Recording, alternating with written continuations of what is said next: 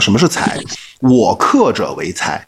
这里的克呢，实际上它的意思表示是掌控、管控、掌握和支配的意思，也就是凡能被我所支配和管控、掌控的东西，都是我的财。五行铺子参五行之变化，透阴阳之玄奥。怎么是偏财？老爹爆点金币啊！妈妈饿饿饭饭，嗯，这玩意儿就属于偏财。所以实际上补财库的宗教含义，它只是在这里，它并不一定说你补了财库或者开了天库，它就一定有用。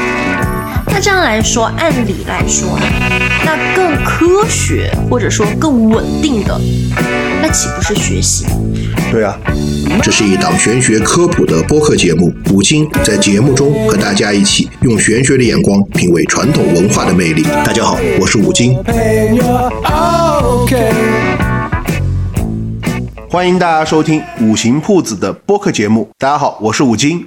大家好，我是黑桃魔女登登。大家好，我是金安。喜欢我们节目的朋友呢，可以关注、转发，也可以加入我们的听友群，和我们大家一起共同学习传统文化哦。那中国的古话有一句话叫什么？“财为养命之源”，对吧？韩非子也说过嘛：“天下熙熙，皆为利来；天下攘攘，皆为利往。”其实我们在群里边讨论，大家可能聊的最多的话题就是什么？钱。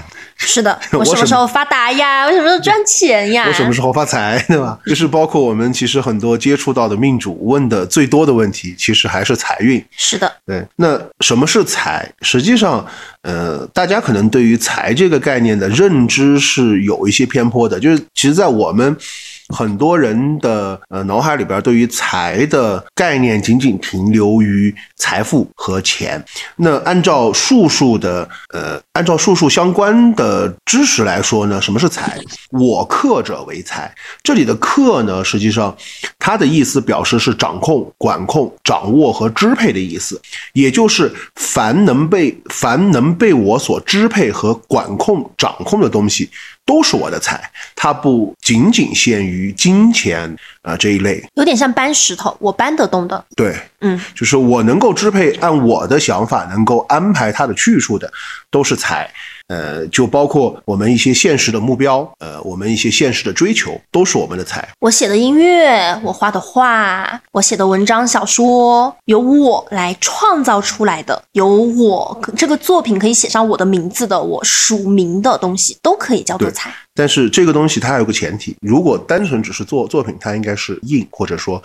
呃，在六爻当中叫父母，它要可以有变现功能的，嗯，就是变为现实财富的，嗯，就是这个作品到底要来，它是能够让你变成这种更实际的满足更实际的欲望呢，还是这个东西让你去满足你被认可的价值感？啊？价值感是财啊，被认可的这样的就是存在感是印。你画你画一张画，或者说写一篇文章，给你博得名了，嗯，那实际上是印，嗯，但是如果你把这个文章或者这个画卖了，卖的钱，嗯，这个是你的财，嗯，哎，同时可能这个画让你能够曝光于目前，并且能够增加你在市场上的价值，那它也是财，嗯，也就是说，这样的东西它是既有硬的属性，也具备财的属性。对啊，财的话，这个的话还可以衍生出来，嗯，什么就是，哎，就把它比作五行的一个能量状态。这样去理解会更加理解啊，五行不是相克嘛？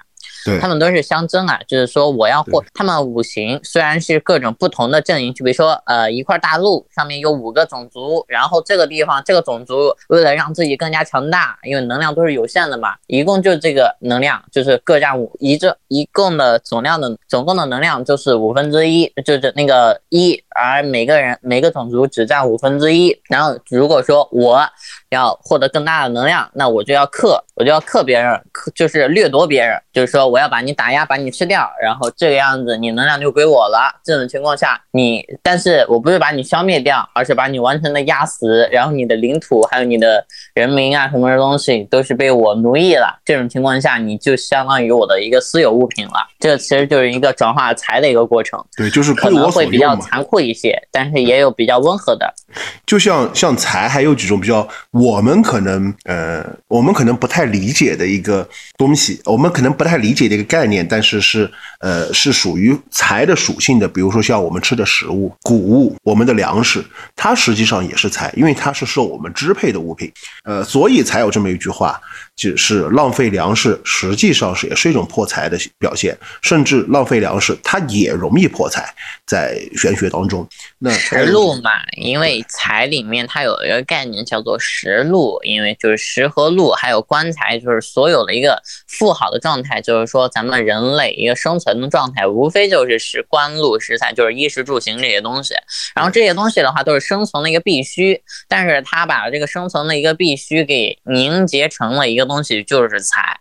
也就是说，这所有的能够让人更好的活下去，或者是活下去，或者是维持基本的生命体征，或者说活得更好，或者是更好、更好的那种，这都是财。所以说才有那句话嘛，叫“财为养命之源”嘛，对吧？对。那还有一种就是比较特殊的，因为我们呃城市里边的朋友，他呃如果是呃有过占卜或者说看八字的经历的话，会知道呃那个卦师和命理师他会把什么我们的宠物定义为什么子孙，嗯，对吧？在六爻当中叫子孙爻嘛，嗯。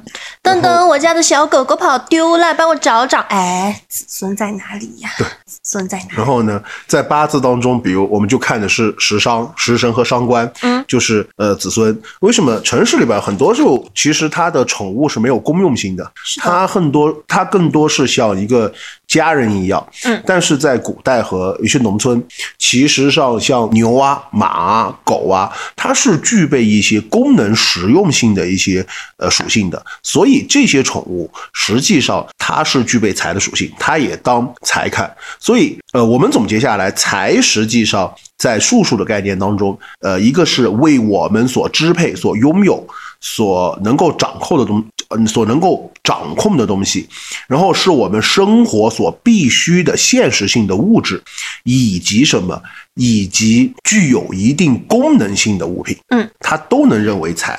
那像在八字当中还有什么财还分为正财和偏财，许多人都特别喜欢说什么正财就是啊，我正经有个班上拿着正经的收入，偏财就是捞偏门的，或者说横财，或者说意外之财，刮彩票 啦，买股票啦。对，走在路上捡到钱啦。对，就像你看，像呃比较早接触的，像呃港台电影，对吧？经常说那个捞你是捞偏门的，那么你捞的就是偏财。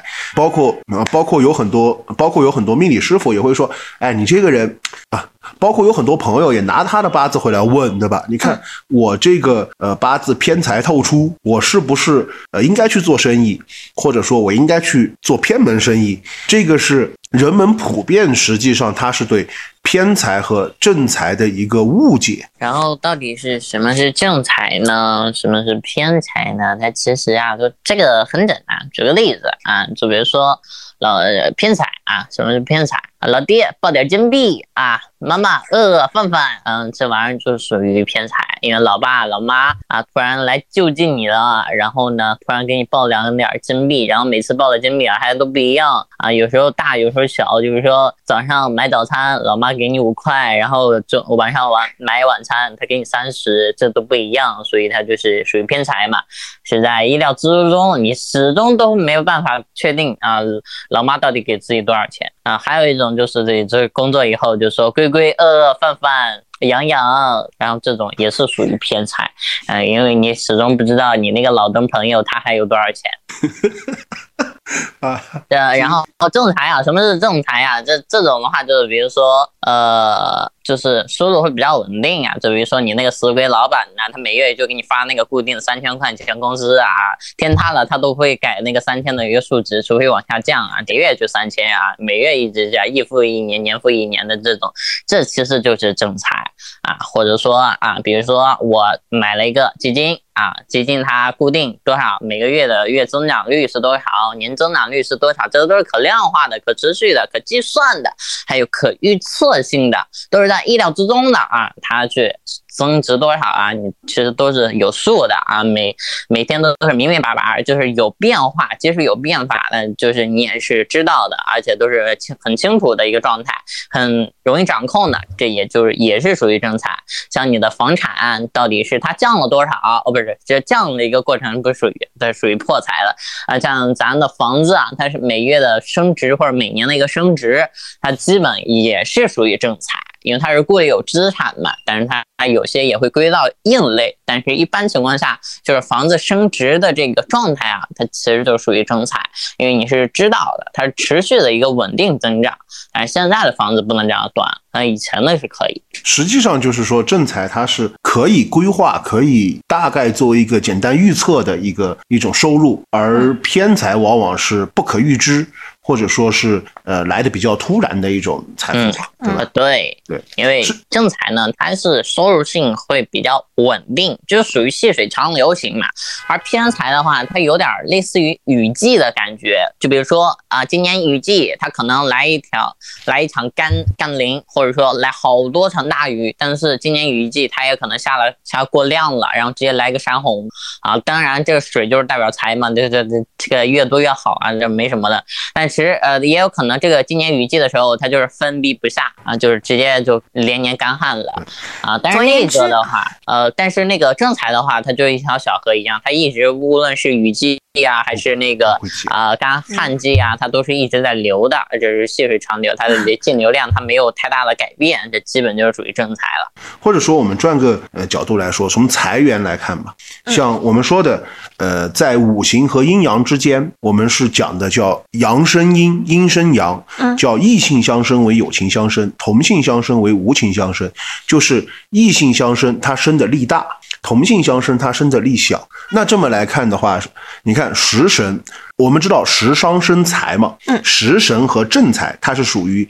异不同的阴阳，对吧？那食神它是拿来生正财的，伤官就是拿来生偏财的。什么是食神呢？食神叫动手之神，它表示聪明而且温和有礼，呃，比较喜欢动手去做事情，就证明是我们什么？我们动手持续去做一件事情，拿到的一个稳定持续的收入，呃，这个叫正财。那伤官是什么？伤官是有敏感，呃，然后比较敏锐，而且最明显的是什么？不太按常理出牌，不太常规做事儿，搏一搏，单车变摩托。对，就是我们经常就是说一些突发奇想的一些行为啊，或者说一些没有按不按常规去做的事儿，或所所得到的一些收入，它是属于偏财。比如倒卖口罩，这个节目中能讲吗？对，倒卖口罩是违法的。对，所以这个上面我们就可以看出来，什么是正财？正财是一种稳定的收入。而不是说啊，你有个正经班上的人拿正经工资的是正财，呃，做生意的，呃，那个创业的他赚的是偏财。实际上，只要我们是能够可预测的稳定的收入，它都是正财。就在家在家楼下啊，在家楼下开个小卖部，卖点烟卖点酒，他的收入实际上也是正财的一种。而往往可能我们去呃买个彩票，嗯，对吧？这种情况他可能来的大多数就是偏财。嗯，把钱充进余额宝里，然后看它每年哦每天涨的那几块几分，它也是正也是正财。对，嗯，然后呢，就是咱们有时候可能会给，如果是真正能拿到一些老板的八字，或者是真正的特别有钱的那种八字，你会发现它里面偏财很少。呃，全都是正财或者正印这种概念。哎，按理来说，像那个按照咱们这种传统的呃一个惯性思维来说的话，像是正财多或者说偏财没有，它哪来的大财呢？嗯，就是嗯就很疑惑啊。但其实很简单，这种这种现象其实很简单，就比如说。无论外界怎么变，他的钱永远值钱。他可以兑货，他的财富总值，他可以对抗那个通货膨胀，所以他的财是持续稳定的值钱。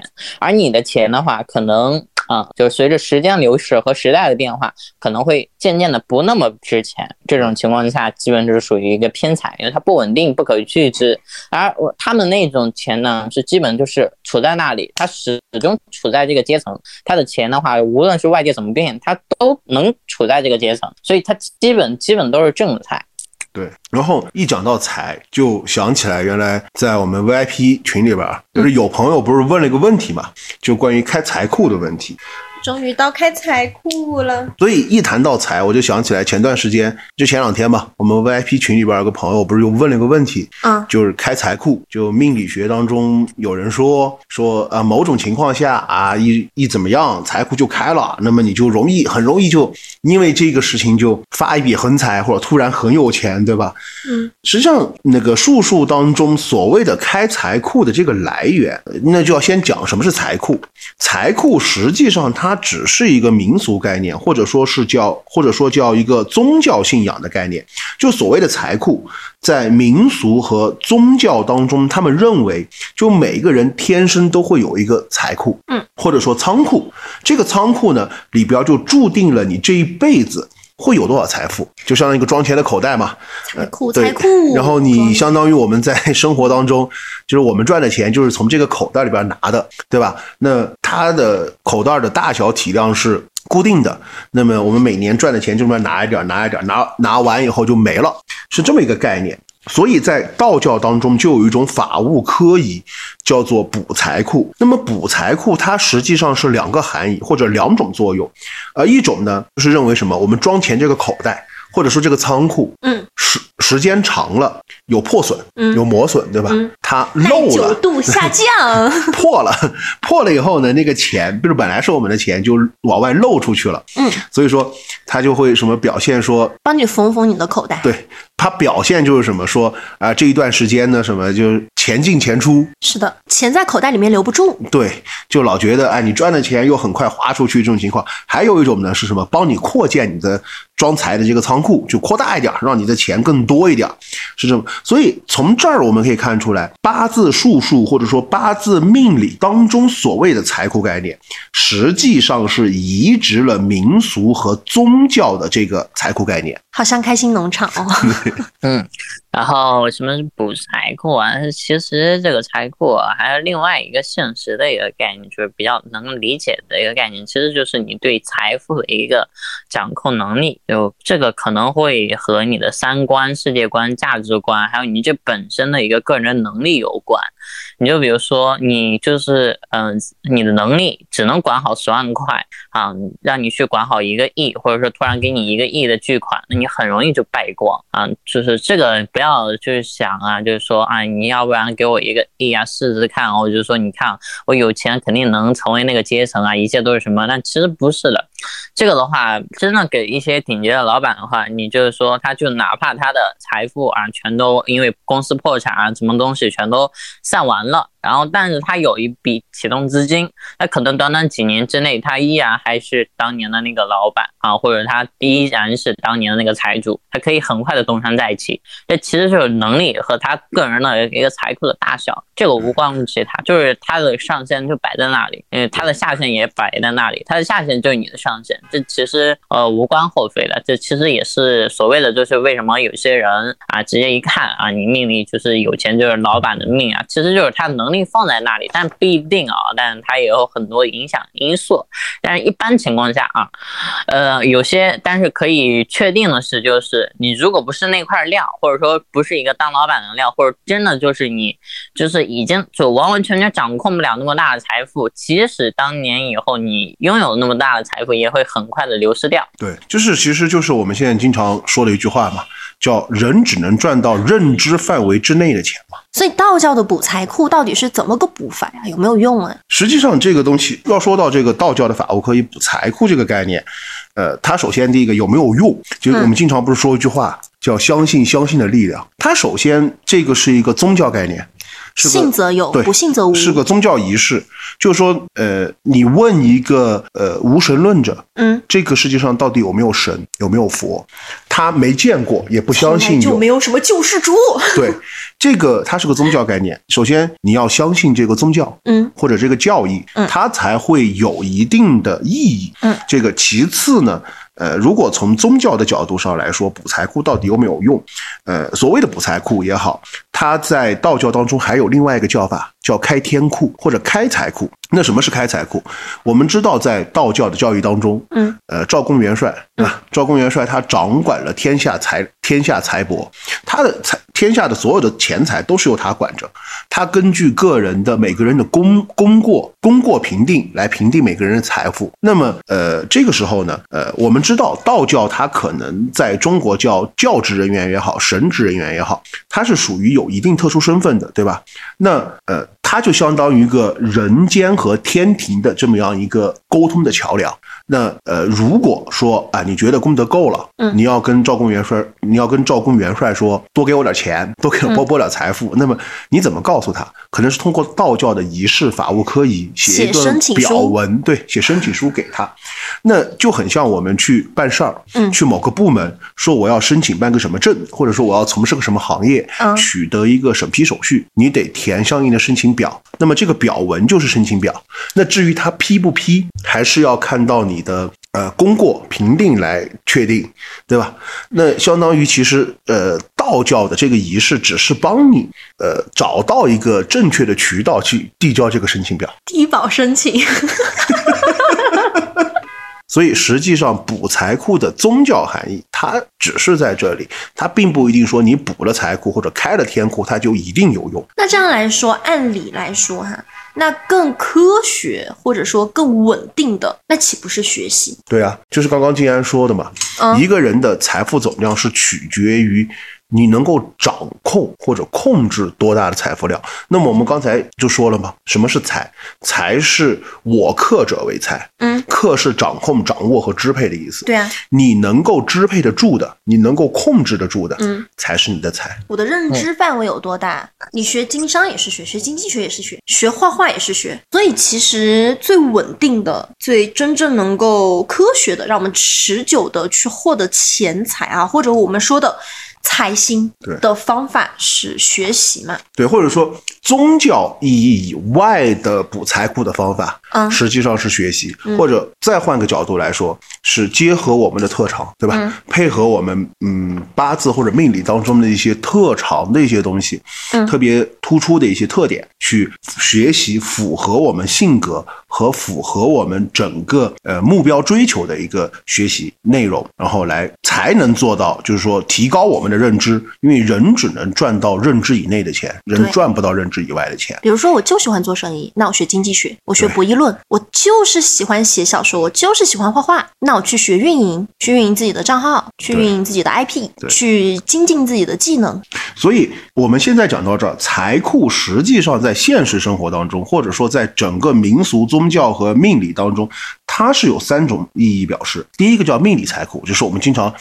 去看八字，会有八字先生说的啊，你的财库，你明年开财库等等，这个还有叫风水财库。嗯其实风水财库是很容易理解的，就是我们经常说，哎，我的财，我的财位在哪儿，对吧？嗯我怎么在我的财位上去催一个财？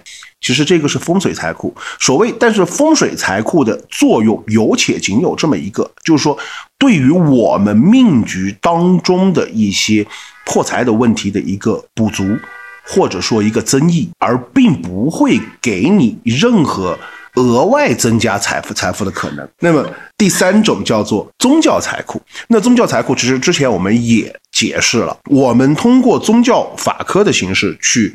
呃，开财库也好，补财库也好，它有个前提，只是通过这个仪式，让上面的人知道你有这个想法，或者说这个要求。但是至于你能不能补这个财库，能不能开这个财库，并不取决于这一张表文，而是取决于你的功德。配不配开这个财库，最后还是要以我们的功德功过来评论。对，功德比赛现在正式开赛。所以说这个宗教财库回归到一个本质上的原因，它还是叫一个叫功德财库。对，所以那转过来就讲了，那我们本来这期节目就是讨论的是命理意义上的财是什么，对吧？所以我们聊的就是叫命理学当中什么叫开财库。那开财库是怎么说呢？我们有一个命理概念，或者说有一个呃传统文化概念叫四木库。什么是四木库？我们认为土是杂气，嗯土是金木水火的四四行的一个木库。什么？比如说像我们知道辰。辰为水库或者为水木，呃，戌戌为火库，对吧？未为木库，丑为金库。嗯，啊，所以在盲派当中，他就引入了这个呃四木库的概念，在融合移植了民俗和宗教当中的财库的概念，就引出了一个叫开财库。就是说，他认为我们那个我们的那个五行辰戌丑未这四个土，平时呃，如果在我们的命局当中出现了辰戌丑未，对吧？它平时门是关着的，要只有大运流年出来。我们知道辰戌相冲嘛，嗯丑未相冲。比如说我们命局当中有个丑，对吧？他平时门是光着，呃，他平时门是关着的，啊、到了未年或者我们走了未的大运，呃，那么丑未相冲，就把这个库门给冲开掉了。那比如说，呃，我们命局当中有个辰，走到戌年，或者说戌的大，或者说戌的大运啊，这个辰戌相冲，就把这个库门给冲开掉了。那什么是冲？什么是冲开财库或者开财库呢？比如说一个人他是水命，嗯，水命日主，那我们知道火就是水的财，对吧？因为水克火嘛，我克者为财，火是水的财。那么戌戌为火库，就相当于如果命局当中有一个戌，然后命理师傅就会告诉你，哎，你看你的财。被库，那就你的财在库中，库门是关着，所以你赚不了钱。等到成年，辰戌相冲，就把库门打开了，然后呃这个火就出来了，所以那个水命主啊、呃、水呃水日主的命主就会因此而得财。呃，以此类推嘛。比如说木啊、比如说金，金的财是什么？金的啊哦，比如说火，火的财是什么？火的财哦哦，比如说火，火的财是金，对吧？丑是金库。那么如果命那个金命日主命中八字当中有一个丑，那么就说哎呃火命日主，比如说火命日主，他的八字当中有一个丑，那命理师傅就会告诉你，哎，你看你的财是金，然后丑为金库，你的财被丑给关起来了。嗯。所以需要等需要等到未年冲了财库才开这个门。那实际上这个说法是没有道理的，就是我们都知道土为杂气，这个是比较复复杂的一个道理。对我们有在 VIP 群里边讲过这个知识，是的，对，土为杂气，土是金木水火四个五行的木库，但是土和土相冲，比如说辰和戌相冲，比如说丑和未相冲，嗯它首先是激起土气，然后才是辰戌丑未四个土当中藏干之间的深刻问题，这并不存在什么。呃，辰那个未和丑相冲，那么丑当中的金被放出来了，未当中的木被放出来，这个说法，所以无啊，所以无论是辰戌相冲还是丑未相冲，实际上它会只会对一个命主有特殊的作用，是什么？木命身强的日主，因为我们之前说土相冲，无论是辰戌相冲还是丑未相冲，它实际上首先第一个是激起土气，土更旺了，对吧？那么土是什么的财？土是木的财，也就是说，对于木命日主来说，他的财更旺了。也就是说，无论是辰戌相冲还是丑未相冲，它首先不存在一个什么开财库的问题，它激起了土气，只是对于木命日主身强的时候会出现预示着这一年会得到财富。那其实这里就有额外另外一个问题，就说我们都说经常说。啊，身强的人进入到财年，他容易发财，或者说容易赚到钱。其实群里边也蛮，呃，很多人在讨论一个问题，那就是身弱不担财。是的，对，这个也是我们术数或者说民俗当中说的比较多的一个话题，就是身弱不担财。这个也是我们古代民间流传的一句俗语。那这句话经常在民间当中是怎么用？他会说到是一个人如果呃他身弱，在八字原局当中身弱，赚钱了，或者说有钱入账，就会有各种麻烦事情就接踵而至，或者说疾病缠身呐、或者说惹到一些祸事呀、官司呀，然后非要把这个钱花出去，或者借出去，或者捐出去，才会得到好得到好转。就是说，经常说什么身弱不担财的表现是什么啊？你就算有了金山银山，你也是担不住的，你最后这些钱是拿不到手上，非得要花出去才对。身弱不担财这个概念是，其实是很多人都比较在意的一个概念，他特别关心自己为什么身弱就不担财了，对吧？然后包括我在以前跟师学习的时候所学到的也是，呃，如果一个身弱的人，他财财年或者财的大运的时候是要断不好的，就是说他这一年呃容易破财，容易呃花大钱，容易有一些比较大的这个可以财务压可以解释一下，可以稍微解释一下。其实这个的话，其实就是身弱不担财啊。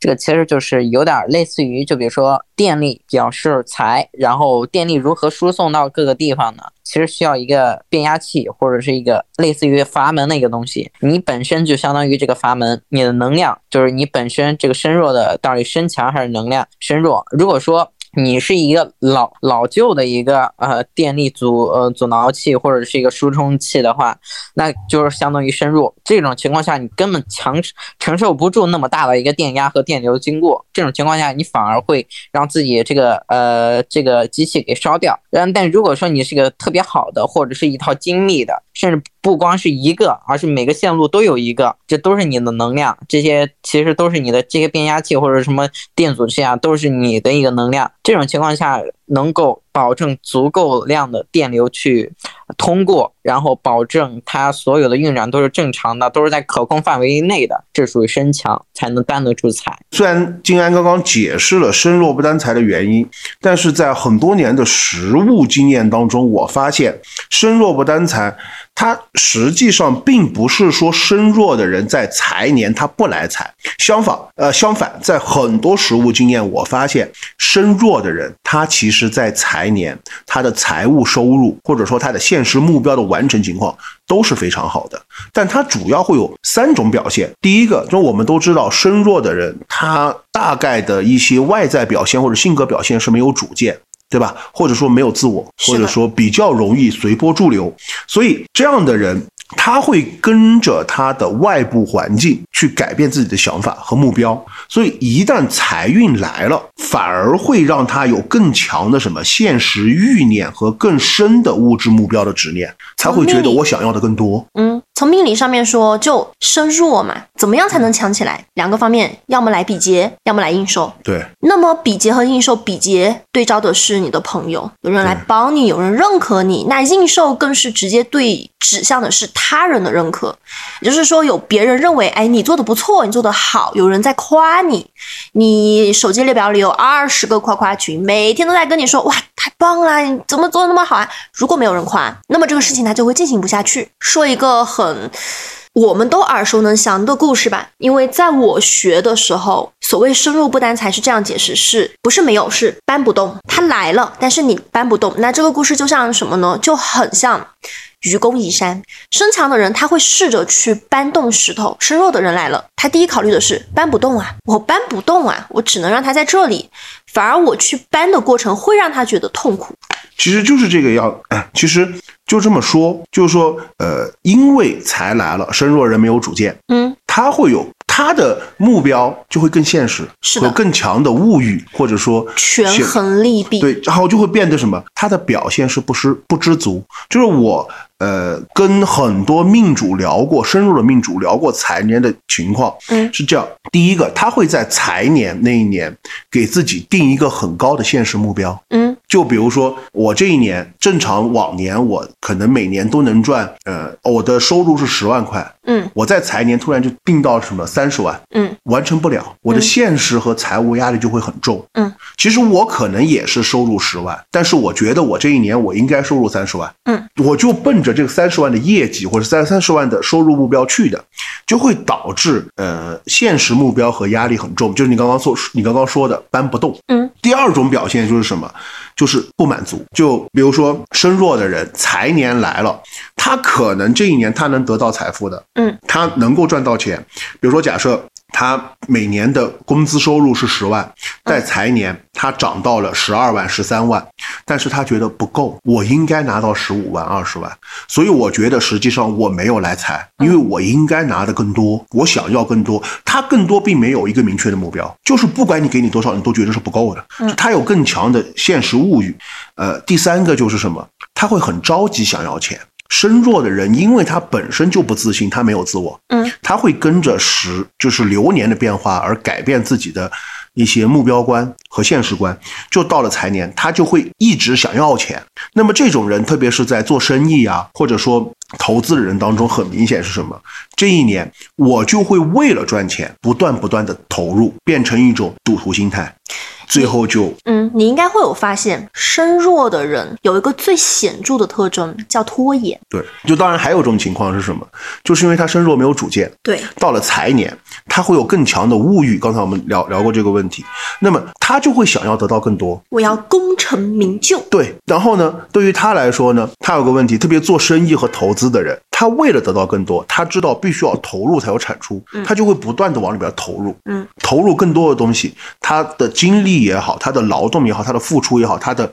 成本也好，他的资本也好，往里边投入，嗯，那实际上他得到的会让他觉得没有那么多，嗯，就他会很急于去达成这个目标，从而做出什么一些错误的选择，比往年的做的更多，但是呢，好像收入又不成正比。对，这个就是是那个导致他的产出和投入是不成正比的。就有一句话嘛。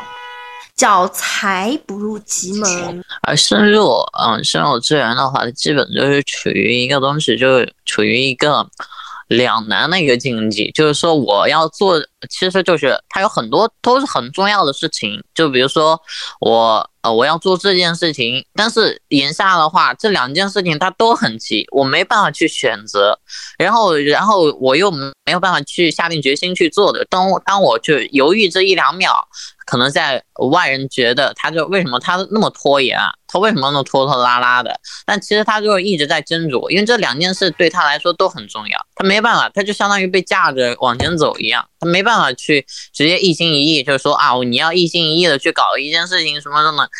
何不食何不食肉糜呢？对他来说的话都重要。其实就是有时候的话，他有很多的情况下不是他做主，或者说他只能被大势给推着往前走。他想去掌控一些东西，但是他想掌控就是把一些东西都给规划掉，或者说细化掉，或者去排列一些东西。但是这个东西的话，他会发现有很多都是排列，一旦排列出来，就会发现这些东西都是在矛盾、矛盾或者是有冲突的地方。他没办法去抉择，放弃哪个东西都是他后果都是没有，都是他无法承受的。其实应该这么说，就身弱的人，嗯他在财年很容易出现一个情况，就是急，很着急去想要得到一个东西，反而得不到。对，是的，这个就是回归到我们中国有句俗语嘛，叫心急吃不了热豆腐。才不入急门，因为你很着急想去达到一些现实目标，反而就会失之交臂。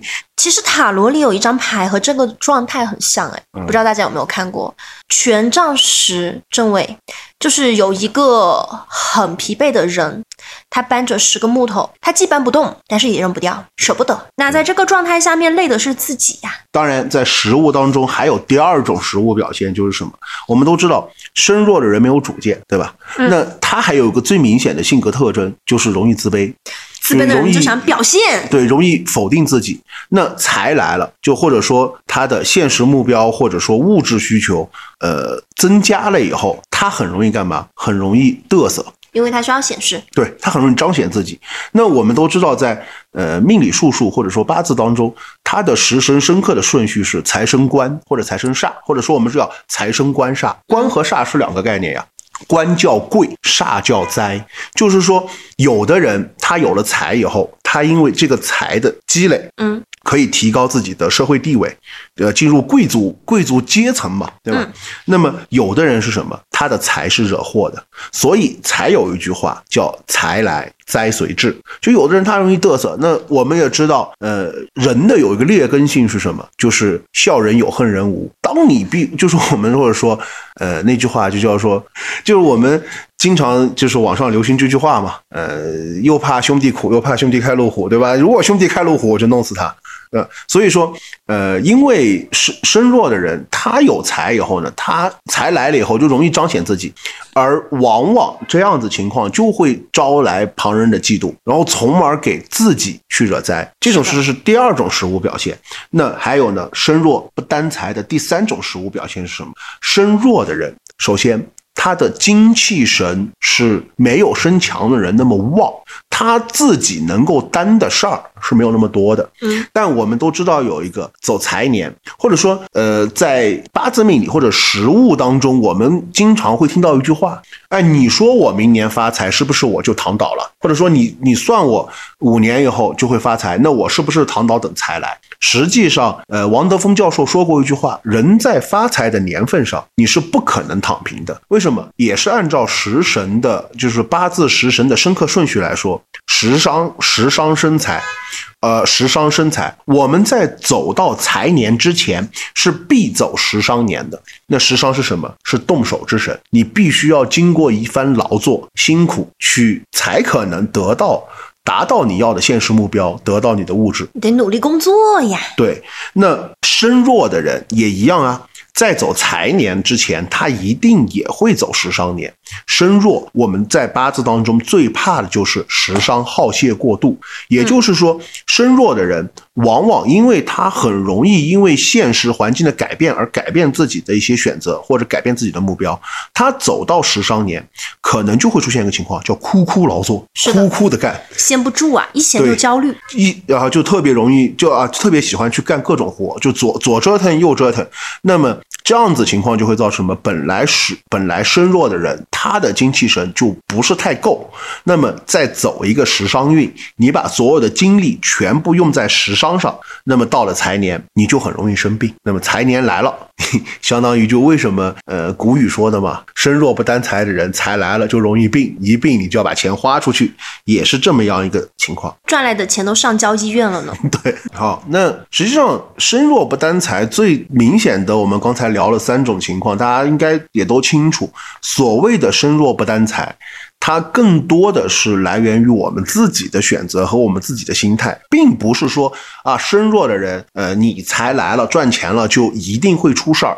呃，更多的还是在于我们怎么去选择，怎么去看待我们这份财富，是不是因为我们的不知足，所以觉得我们实际上没有得到我们应得的财富，还是因为我们财来了嘚瑟，遭他人妒忌也好，还是自己出去惹事儿也好，再惹自己一身麻烦，或者说身弱的人真的走到了时伤年份，呃，该休息也得休息，不要把自己的身体不当回事儿，然后苦苦的去。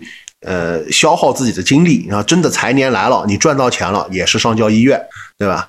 那当然，其实不同食神特性的人，他们破财的特点也是各有千秋。所以我们觉得很多人呃过来看找我们看财运，我经常会说的一句话，我说我们都是普通人，我们不可能有呃身担几个亿啊或者几十个亿的这种命格，因为有这样的命格的人。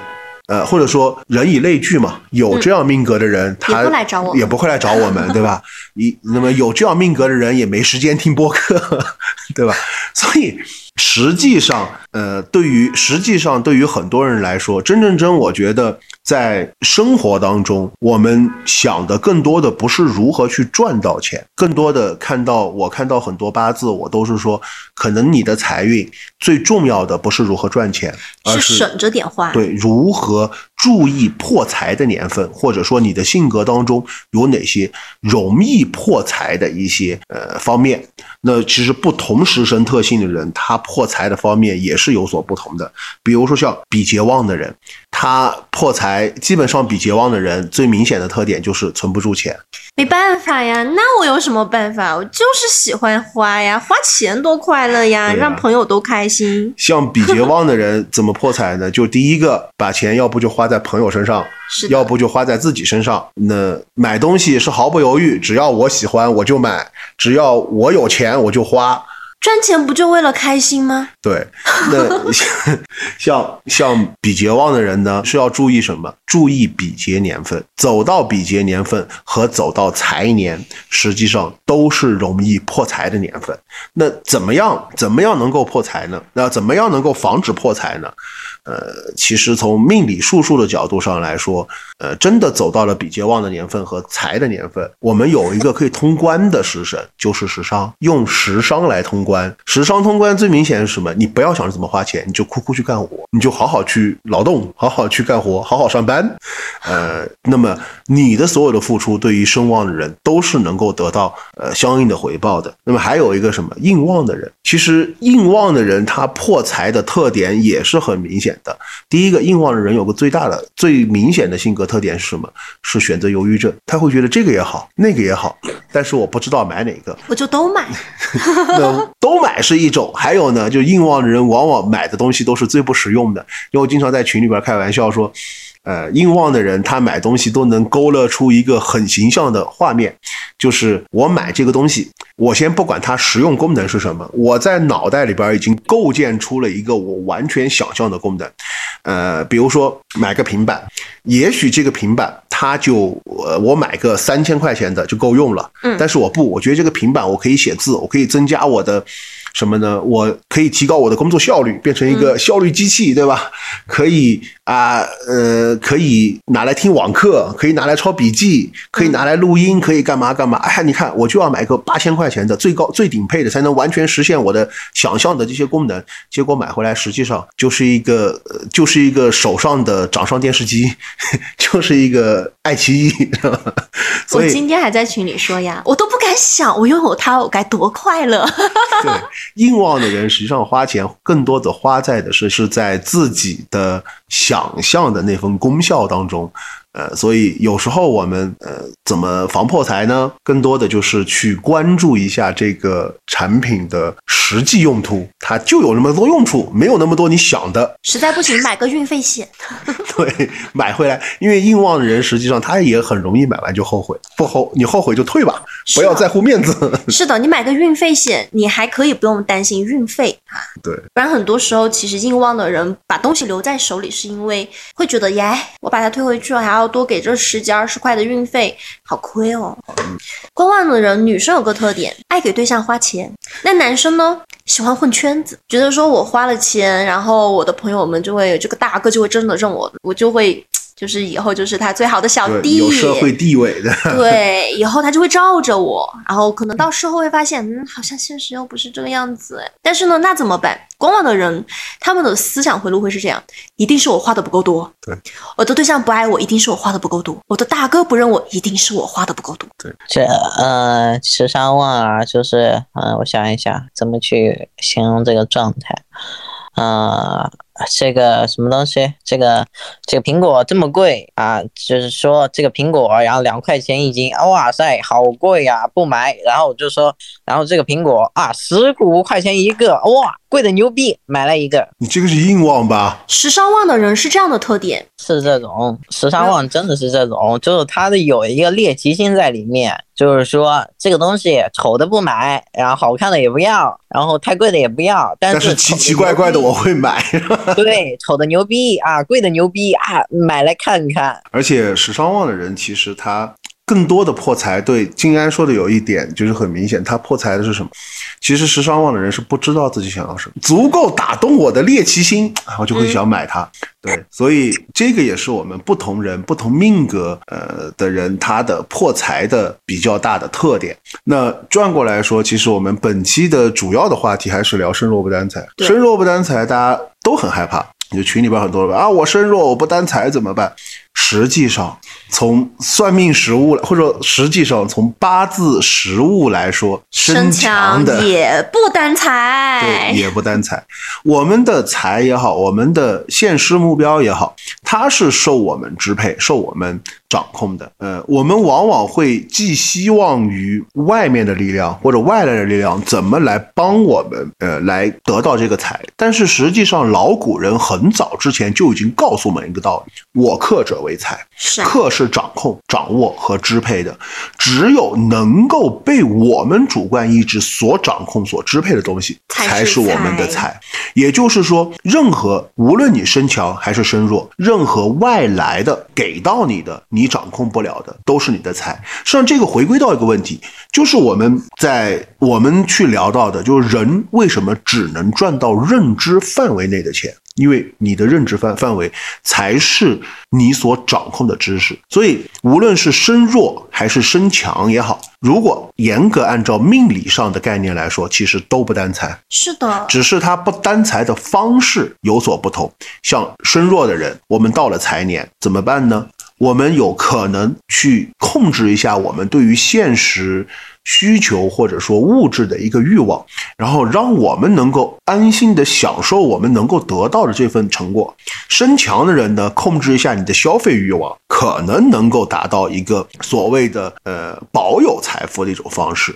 呃，所以说，我觉得无论什么样的情况，呃，从术数的角度来说，我经常说一句话，叫呃，术数是帮我们改变生活、帮我们更好生活的工具，而不是给我们制造焦虑的呃工具。呃，因为任何一项技术，如果通过一两个词儿就制造了我们的生活焦虑。